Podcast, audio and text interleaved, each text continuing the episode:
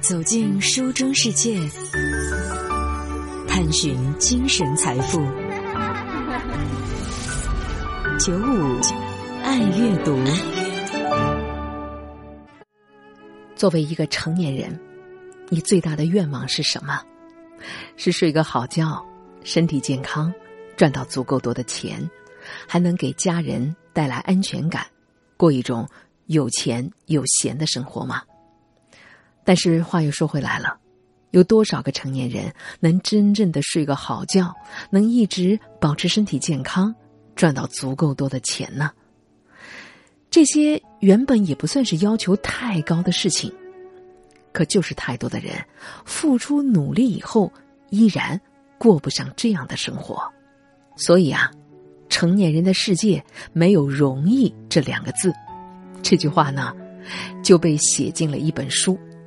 书名就是刚才讲到的这句话：“成年人的世界没有容易二字。”这本书的作者名字也很奇怪，叫老杨的猫头鹰。作者呢，在这本书里用了二十五个真实的故事来说，是专门治疗焦虑、拧巴、精神早衰、个性夭亡这样的一些疑难杂症。作为成年人。作者通过很多的故事告诉我们：你得知道，许多事情努力了未必会有你要的结果。作为成年人，你要知道，许多的事情可能与你无关，不做也许不会有什么影响，但还得去做，因为这是人情世故的历程。作为成年人，你得接受麻烦不断就是生活的常态，你得。试着与各种不如意的现状和解，与痛苦的过往和解，与与生俱来的完美主义和解，与那些三观不合的亲朋好友们和解，与突如其来的责任和解，与原生家庭的伤害和解，与麻烦不断的亲密关系和解，与贪婪的物质追求、失意的精神追求之间的矛盾和解。在今天接下来的节目时间，就和大家来分享这本书其中的一篇吧。散伙是人生的常态。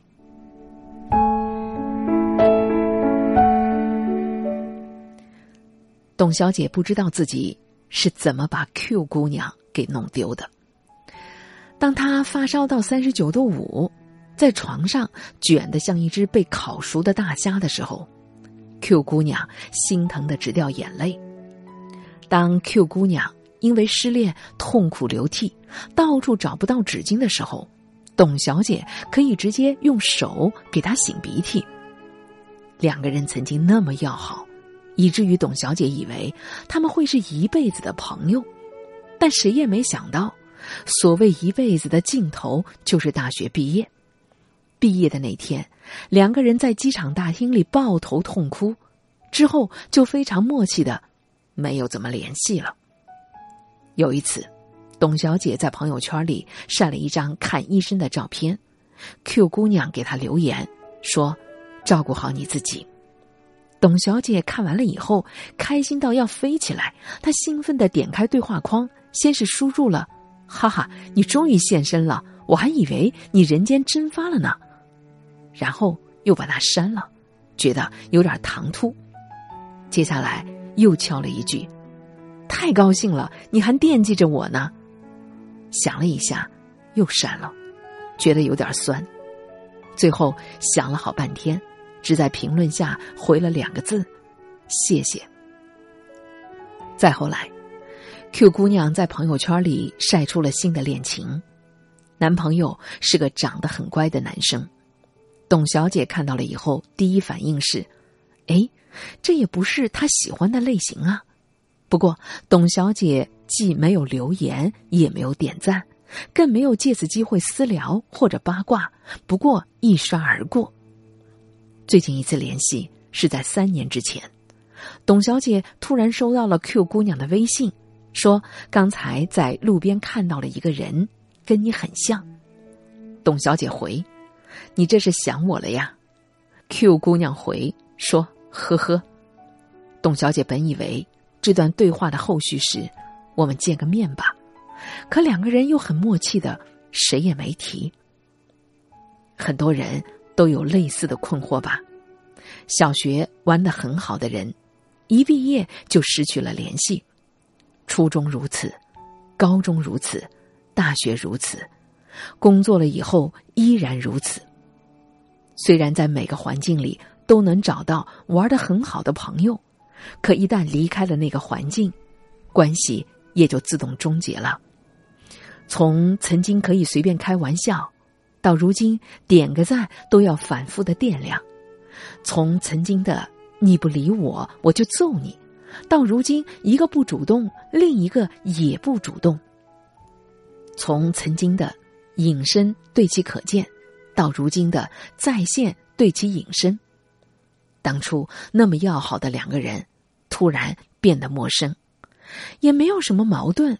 没有背叛，没有斗争，没有交恶，但就像是一条河突然分了叉，悄无声息流向了两个方向。不是当初的情分不够真，而是有的人只能陪你走一程，而你能做的就是，在有缘相聚时用心珍惜，在分道扬镳了以后各自珍重。实际上，你和大多数人的关系都是，你们只是恰巧进了同一所大学，碰巧分到了同一间寝室，凑巧进了同一家公司。当时的他需要一个在此时此地能陪伴自己的人，而当时的你想避免一个人吃饭、一个人看电影的尴尬。你们当时结伴同行，看起来感情很深。但也不过是各取所需。你们形影不离，互诉衷肠，但也不过是因为离得很近，所以一旦有人换了寝室、毕了业、换了工作，当初的亲密感也就很快的土崩瓦解。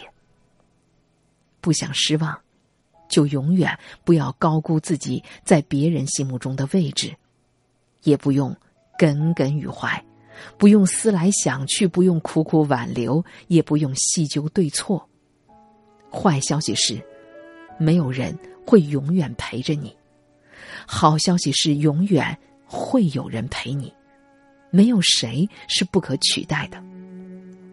你将一个老朋友拉进了黑名单，不久会有一个新人通过好友申请，你被某人的朋友圈拒之门外。也意味着你会收到另一个人朋友圈的欢迎光临。